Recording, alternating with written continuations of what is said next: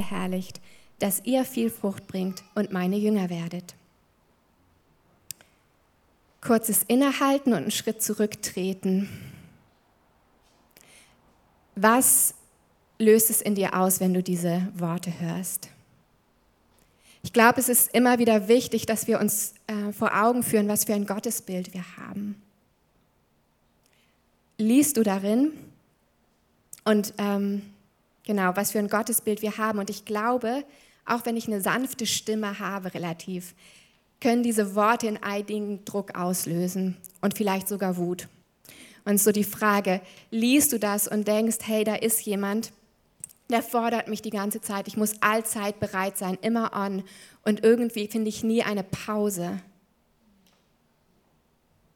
Ich glaube, manchmal haben wir so ein Gottesbild. Vielleicht würden wir das nicht so krass ausdrücken und äh, bestimmt nicht am Sonntagmorgen. Aber ich glaube, manchmal ist das so was, was, was diese Texte oder was Bibelverse in uns auslösen können. Und diese grundsätzliche Frage, ist Gott wirklich gut? Meint Gott es wirklich gut mit mir? Das ist seit Anfang der Menschheit eine entscheidende. Und ich will euch echt einladen, wenn ihr merkt, dass da was ist, ob das jetzt dieser Text ist oder ein anderer, geht dem nach. Da ist keine Scham. Es gibt so viele Gründe, weshalb wir Gottesbilder haben, die irgendwie nicht zum Sonntagmorgen passen. Und ich glaube, wenn immer sowas in uns vorkommt, hat Jesus Freude daran, das zu heilen. Und hat der Heilige Geist Freude daran, uns Jesus ganz neu vorzustellen. Also wenn ihr das merkt, das ist jetzt nichts für eine Predigt, die wir hier das Gespräch führen können, aber führt das Gespräch mit eurem Gott und mit Menschen, denen ihr vertraut. Geht dem nach. Und ich bin mir so sicher, dass Jesus diese Worte nicht gesagt hat, um Macht und Kontrolle auszuüben. So sicher. Sondern er wusste, dass wir sie brauchen, um zu leben. Und wir haben einen Gott, der der allererste ist, der gekommen ist, um zu bleiben. Gottes Ja zur Menschheit ist, hat sich nicht verändert. Jesus ist selbst Mensch geworden, um die Verbindung herzustellen. Der Heilige Geist ist so ein Geschenk, so ein Versprechen in uns. Der lebendige Gott ist gekommen, um zu bleiben. Solange wir auf dieser Erde sind, ist er in uns als Helfer, als Tröster. Gott ist der allererste, der gekommen ist, um zu bleiben. Und das, was, was Jesus seinen Jüngern mitgegeben hat, das war doch auch etwas, was er gelebt hat. Wo er wusste, ich kann nur leben, ich kann nur das tun, was ich meinen Vater tun sehe ohne ihn bin ich aufgeschmissen und euch geht es doch auch so. Ich habe noch ein ähm, Goldstück, was ich so in der Vorbereitung gefunden habe, was in diesem Sinne auch hilfreich sein kann, wenn wir da über dieses Verbrennen nachdenken. Genau, wenn in Vers 2 und Vers 6 davon ähm, gesprochen wird, dass Reben keine Frucht bringen. Also wenn es darum geht, die hochzubinden, ähm, das heißt nämlich nicht unbedingt wegnehmen, sondern es kann tatsächlich auch einfach hochbinden heißen. Und dann in Vers 6, wenn es darum geht, Frucht, äh, Reben, die keine Frucht bringen, werden abgetrennt und ins Feuer geworfen. Wenn wir uns den Urtext angucken, gibt es da einem verschiedene griechische Verneinungswörter. Und es wird nicht das allgemeine griechische Verneinungswort benutzt, welches U ist, sondern es wird das griechische Verneinungswort mä benutzt. Mal mä sagen? Danke. Genau, und mä ähm, beinhaltet ein, ähm, einen Willen, einen verneinenden Willen. Ein Kommentator hat das so übersetzt, jede Rebe, die nicht Frucht bringen mag. Es geht also nicht um was Willkürliches, sondern es geht wieder um eine Entscheidung, die die Rebe selbst trifft. Und es ist so ein krasses Bild. Eine Rebe, die nicht verbunden ist, stirbt, aber Verbundenheit hingegen bringt Leben hervor. Und als Menschen sind wir tatsächlich so geschaffen, dass wir Verbindung brauchen, um uns zu entwickeln. Ich liebe das menschliche Gehirn. So spannend. Und Kinder, wenn sie sich entwickeln, können sich nur entwickeln, wenn sie in Bindung sind. Wenn sie eine Bindungsperson haben, die brauchen sie, das braucht das Gehirn, um sich weiterzuentwickeln, um zu lernen. Wir können nur in Bindung lernen. Und das, was, was Jesus Christus möglich macht, ist eine Verbindung zum lebendigen Gott. Es ist so gut. Und ich glaube, es geht um so viel mehr als darum, allzeit bereit zu sein, sondern so viel mehr um eine lebensnotwendige Verbundenheit. Und es geht darum, uns immer wieder in Erinnerung zu rufen, was ist Gottes Realität, was ist seine Wahrheit. Uns immer wieder in Erinnerung zu rufen, wer ist Gott, was denkt Gott über mich und was denkt Gott über meine Mitmenschen und meine Umstände. Es gibt so viele Stimmen und Einflüsse und Eindrücke, die immer wieder um unsere Aufmerksamkeit kämpfen. Und wir sind immer wieder herausgefordert zu entscheiden, hey, welcher Stimme geben wir Raum und welcher Stimme schenken wir Gehör. Und wenn ich am Morgen damit anfange, vor Gott zu kommen und sage, hey, hier bin ich mit leeren Händen. Und wenn ich dann Gott höre und in seinem Wort lese, Mareike, ich habe dich je und je geliebt und nichts kann dich trennen von meiner Liebe bevor ich irgendetwas leiste oder irgendetwas in den Sand setze, dann macht das einen Unterschied, wie ich in den Tag gehe. Und wenn ich von einem schwierigen Gespräch durchatme und mir in Erinnerung rufe, der Heilige Geist ist mein Helfer und mein Tröster, mein Ratgeber, ich gehe da nicht alleine rein, dann verändert das was. Das heißt nicht, dass wir von Anfang an in jeder Situation wie Jesus reagieren. Das habe ich diese Woche auch wieder schmerzlich erfahren dass mir Worte gefehlt haben und dass ich es sich nicht fließend angefühlt habe, obwohl ich mich auf diese Predigt vorbereitet habe und das die ganze Zeit im Hinterkopf hatte. Aber auch da habe ich das Vertrauen, dass Jesus das zu einem guten Ende bringt. Weil er das sagt, wenn wir uns auf ihn verlassen, dann ist er treu. Und es macht auch einen Unterschied, wenn ich über Menschen, die ich irgendwie verurteile, in meinem Herzen mit Gott ins Gespräch komme und von ihm höre, das ist eine wunderbare Person. Ich habe sie mit sehr viel Liebe gemacht und ich habe gute Gedanken über sie. Das verändert was, wie ich in Zukunft mit ihr umgehe und wie ich über sie denke. Genau, getrennt von mir könnt ihr nichts tun, sagt Jesus. Und er sagt weiter, aus der Verbundenheit mit mir entspringt Frucht, die bleibt. Wir können nicht entscheiden, wann die Frucht kommt, aber ich will einen kleinen Blick nochmal darauf werfen, was das für Frucht ist, die bleibt, die einen Ewigkeitswert hat. Das heißt, ich habe uns ein bisschen neutestamentliches ähm, Obstsorten mitgebracht. Genau, Frucht im Neuen Testament. Ich glaube, es ist keine abschließende Liste. Ähm, aber die eine aus Galater 5, ich glaube, die liegt vielen uns, von uns immer wieder im Herzen. Liebe, Freude, Friede, Geduld, Freundlichkeit, Güte, Treue, Sanftmut, Selbstbeherrschung. Ja, bitte. Frucht des Lichtes, davon spricht der Epheser 5. Alles, was gut und gerecht und wahr ist. In Hebräer 13 wird von der Frucht der Lippen gesprochen, von Anbetung. Aber natürlich ist das sowas von Frucht, die aus der Verbindung mit Jesus kommt. Daraus entspringt Anbetung.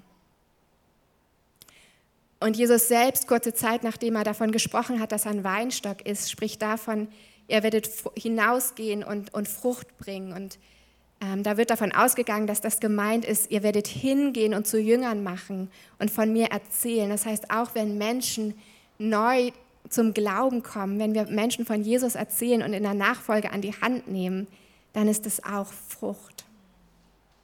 Es ist alles Frucht, die nach Jesus schmeckt. Und ich glaube, das ist so diese Bewegung, mit Jesus zusammen zu sein, in ihm zu bleiben, mehr und mehr wie Jesus zu werden und das zu tun, was Jesus getan hat. Es ist so die Bewegung, darum geht es, mehr und mehr uns von Jesus prägen zu lassen. Mareike ohne Jesus ist ziemlich ungenießbar und kann ordentlich Schaden anrichten. Aber Mareike mit Jesus kann richtig gut schmecken und Leben verbreiten.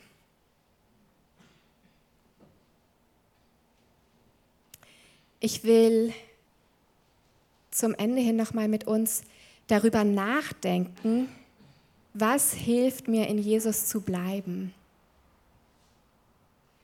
Und also eigentlich wollte ich einen Katalog mitbringen mit genau den Praktiken, die dabei helfen. die ihr alle auswendig lernt und dann äh, bleiben wir alle in Jesus. So geht es nicht und das ist ja nicht das Ziel. Deswegen brauchen wir ja die Verbundenheit, weil es nicht darum geht, einen Katalog auswendig zu lernen und dann loszulaufen, sondern es geht darum, in der Abhängigkeit, in der guten Abhängigkeit von Jesus zu leben und in den konkreten Situationen, in denen wir sind, uns immer wieder von ihm Weisheit geben zu lassen und Kraft geben zu lassen. Und der Mensch an sich ist verschieden. Wir sind so unterschiedlich in unseren Arten und Weisen, wie wir beten, wie wir reden, wie wir unser Leben gestalten. Und wir haben einen großen Gott, der sehr in der Lage ist, uns in unserer Unterschiedlichkeit zu begegnen. Und dennoch ist es, glaube ich, immer wieder gut, sich, sich zu überlegen, hey, was, was hilft mir denn? Und ich nenne das die treuen Weggefährten. Treue Weggefährten. Weggefährten, Rituale, Orte, Praktiken, die mir helfen, mich immer wieder auf Gott auszurichten. Mir immer wieder in Erinnerung zu rufen, wer ist Gott, wer bin ich, was sind seine Gedanken über meine Umstände. Ich weiß nicht, was deine treuen Weggefährten sind. Ich weiß, meine Oma zum Beispiel, meine liebe Oma, die hat ähm, ein Gesangbuch neben sich liegen und wenn sie in der Nacht wach wird, schaut sie in die alten Choräle nach und die geben ihr Leben, die, die ja, geben ihr Mut in der Nacht, wenn sie nicht schlafen kann. Es gibt andere, die, die in der Natur Gott begegnen. Es gibt Leute, die lieben es, stundenlang in Zungen zu beten und erleben, wie Gott ihnen da begegnet. Es gibt Menschen, die freuen sich alleine mit ihrer Gitarre auf dem Sofa ähm, Kleingruppen. Und das schließt sich alles nicht aus, das kann man kombinieren. Ähm, aber ich glaube, es ist, ist gut, immer wieder zu wissen, hey, was hilft mir? Und es kann auch von Lebensphase zu Lebensphase unterschiedlich sein. Und da ist jeder von uns immer wieder herausgefordert, Herz und Kalender zu prüfen, wo sind Orte und Zeiten, in denen ich ganz Ohr bin gegenüber Gott und meinem eigenen Herzen. Und ich würde mir so wünschen, dass wir immer wieder mit den Menschen um uns herum in ein Gespräch kommen. Hey, was sind deine treuen Weggefährten? Und da will ich uns auch einladen, dass wir so eine, eine Herzenshaltung haben, die interessiert ist. Wisst ihr, manchmal ist es so, wir, wir stellen eine Frage und eigentlich nur, um unsere Antwort zu sagen. Um eigentlich nur zu sagen, ja, und bei mir ist das ja so, und wenn ich an deiner Stelle wäre, also hast du schon mal versucht, jeden Tag einen Psalm zu lesen? Und ich glaube, ich möchte, dass wir auch eine Antwort geben und von unseren Weggefährten berichten. Aber wenn ihr diese Frage stellt, kommt doch erstmal mit einer lernenden Haltung und einem Zuhören. Hey, was hilft dir, dich immer wieder auf Jesus Christus auszurichten?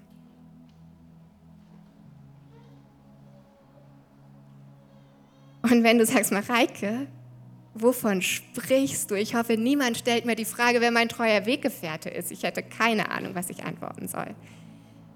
Wenn du es trotzdem irgendwie schön findest, ähm, mache ich dir Mut, jemanden zu fragen, hey, was meinte die damit?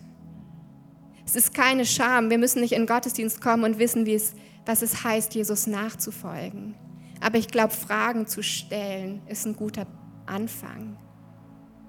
Und dann sag doch zu einer Person, hey, kannst du mir zeigen, was es hilft, am Montag und am Donnerstag und am Samstag mit Jesus unterwegs zu sein? Und was heißt es, mich in Beziehungen zu verhalten, wenn ich mit Jesus unterwegs bin? Wie kann ich ihn da sehen und wie kann ich seine Hilfe in Anspruch nehmen? Wir dürfen fragen. Fragen ist was richtig Gutes.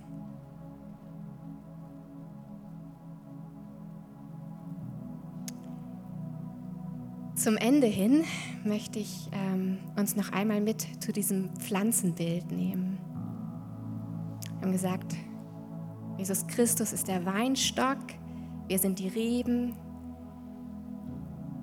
Und da ist auch dieses Bild mit Wurzeln.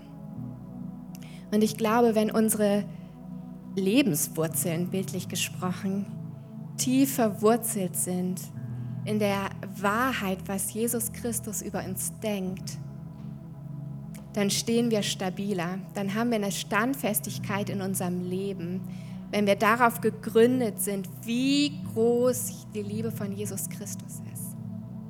Und es ist nicht, ähm, bin ich die Erste, die den Gedanken hat. Paulus hat auch schon darüber nachgedacht.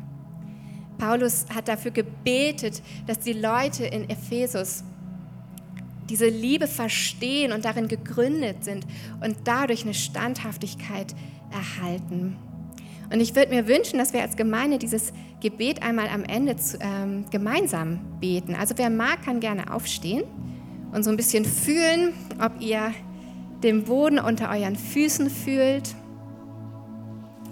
Genau. Und ich will das über uns beten und wenn du jemanden auch im, im, in Gedanken hast, wo du sagst, oh, ich wünsche mir, dass diese Person ergreift, wie groß Christi Liebe ist, dann bete es auch für sie. Also wir gemeinsam, das ist immer mal was Neues, ne? Es ist mein Gebet, dass Christus aufgrund des Glaubens in euren Herzen wohnt und dass er euer Leben in der Liebe verwurzelt und auf das Fundament der Liebe gegründet ist. Das wird euch dazu befähigen, zusammen mit allen anderen, die zu Gottes heiligem Volk gehören, die Liebe Christi in all in ihren Dimensionen zu erfassen, in ihrer Breite, in ihrer Länge, in ihrer Höhe und in ihrer Tiefe. Ja, ich bete darum, dass ihr seine Liebe versteht, die doch weit über alles Verstehen hinausreicht und dass ihr auf diese Weise mehr und mehr mit der ganzen Fülle des Lebens erfüllt werden, das bei Gott zu finden ist. Amen und Amen.